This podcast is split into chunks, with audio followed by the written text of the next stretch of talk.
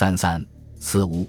当李真冲进站长办公室时，凶手们已经不见了，只有一具无头的尸首伏在地上。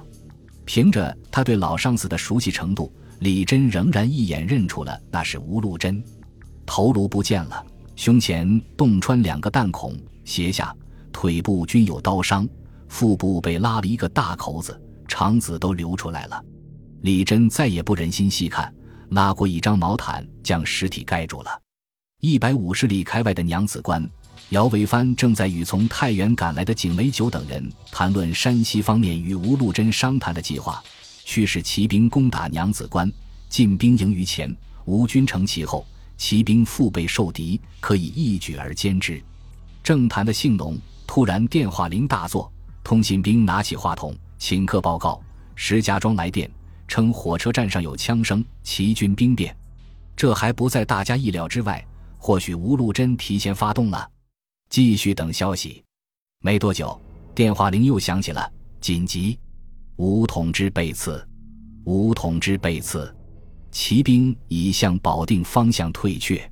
景梅九望了望墙上的挂钟，是半夜一点多钟。不知不觉，已经是辛亥年九月十七、十一月七日的凌晨了。这太像一出戏剧了。就在三天前，九月十四日，那位个头矮小。性格豪迈的湖北将军还站在这间会议室，对着阎锡山、姚维帆，对着一班山西革命首领大声发表演说：“你们可能已经看到了今天的廷记，清廷授我为山西巡抚，要我攻打娘子关，这分明是破坏我革命联盟。二十镇统治张绍曾率全部驻京奉献滦州，我军驻京汉县石家庄。”两军若加攻京畿，推翻清室，只顾监视耳。可惜张敬瑜、邵曾子勇气不足，就在你们太原光复的那天，上书清廷兵谏立宪，这是大错。我极愿与晋军携手，共同推翻清室。也许是看到了阎锡山脸上的怀疑态度，吴禄贞豪爽地笑了：“我是老革命党，你可能不知道。”你山西军队情形与革命发动情形，我一概尽知。你不要怀疑，我真的想当山西巡抚。你太小瞧我了。我是当年同唐才常起义的失败者，我曾加入兴众会，我曾在安徽组织自立军。你们可以放胆与我合作，我不会骗你。吴禄贞说服了所有人，于是会后成立了燕晋联军，以吴禄贞为联军大都督兼总司令。阎锡山为副都督兼副总司令，同样的副手位置留给了未曾与会的滦州张绍曾。吴禄贞补充说：“我已去电张敬瑜，让他取消立宪主张，那是与虎谋皮。不若定期会师，指导北京，推翻满清，建立民国。”张已回电同意。清廷已经不成问题，但老袁不除，我党将与之有十年战争。现在老袁还在张德。如果由他出山，北洋新军有了领头人，局面就完全不同了。所以我们必须赶快，在老袁出来前会师都门，敬此全功。一番话说的，在座的人都血脉奔张，高呼拥护总司令，进攻京师，以敬全功。未料想，这昂扬的士气还未消弱，吴禄贞竟已被刺。景梅酒素来胆大，见满是人的懊丧表情。仍然鼓励他们说：“吴统治是在石家庄等我们进军去会何时遇刺的。现在我们仍然应该去看一看，说不定可以说服他的部属为他报仇，共同反清。”大家觉得有理，于是收拾心情，几个人也不带兵，立即赶往石家庄。一百多里地，火车很快就到了。这还只是清晨。山西来人看见六镇兵散落在车站周围，神情沮丧。不少士兵还将象征反正的白布缠在臂上。他们走进站长办公室，吴禄贞的无头尸首已经被用军毯包裹，放在椅子上。办公桌上还摆着一份电文稿，是昨夜吴禄贞吩咐拍给张绍曾的，上写愿率燕赵八千子弟一从。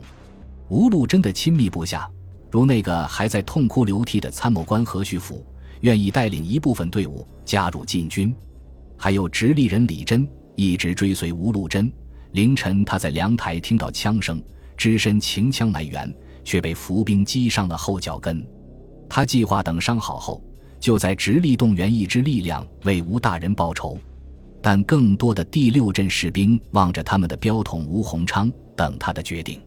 景维九等与吴谈了谈，发现他靠不住。事实上，吴禄贞正是因为统领第六镇魏九控制不住，才希望能够与晋军在石家庄会合，联袂北上。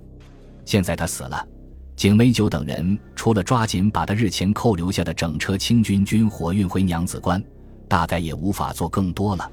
后来传说。正是吴禄贞扣押了这批运往武昌的军火，并声言冯国璋部队在武汉烧杀劫掠，惨无人道。他身为湖北人，要追究其责任，才让清廷意识到吴禄贞太危险了，这才派出了杀手。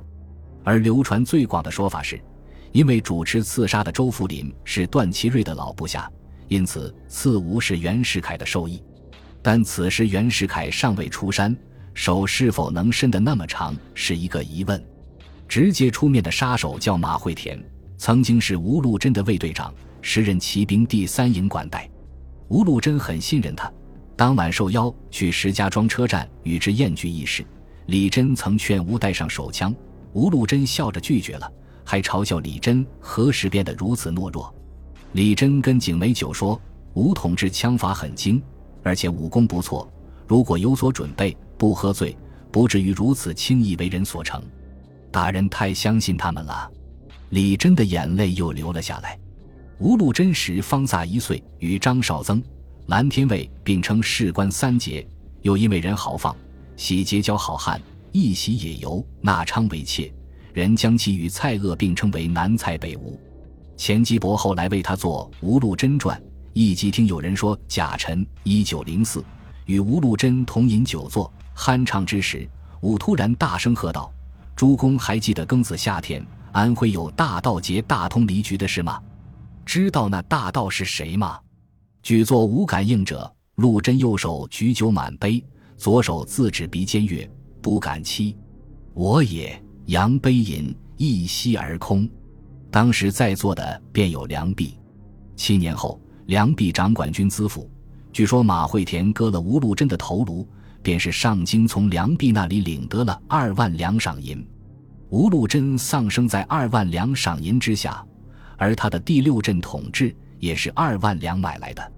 当时吴禄贞从延吉边防督办任上调回北京，补授副都统。好友李书成劝他，副都统与府台职位相当，但无实权，最好你设法谋取湖南或山西的巡抚，一旦有机会，可以自己起事。比指望别人更有把握。吴禄贞答：“外放府台不难，只要有二万两银子汇通庆王即可。”于是李书成找倾向革命的富有朋友筹集了二万两银子，交给吴禄贞。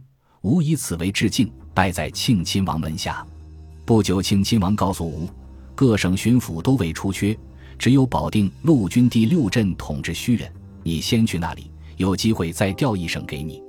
吴禄贞很高兴，在他想来，一镇统治手腕兵权，而且保定离北京很近，起事便易？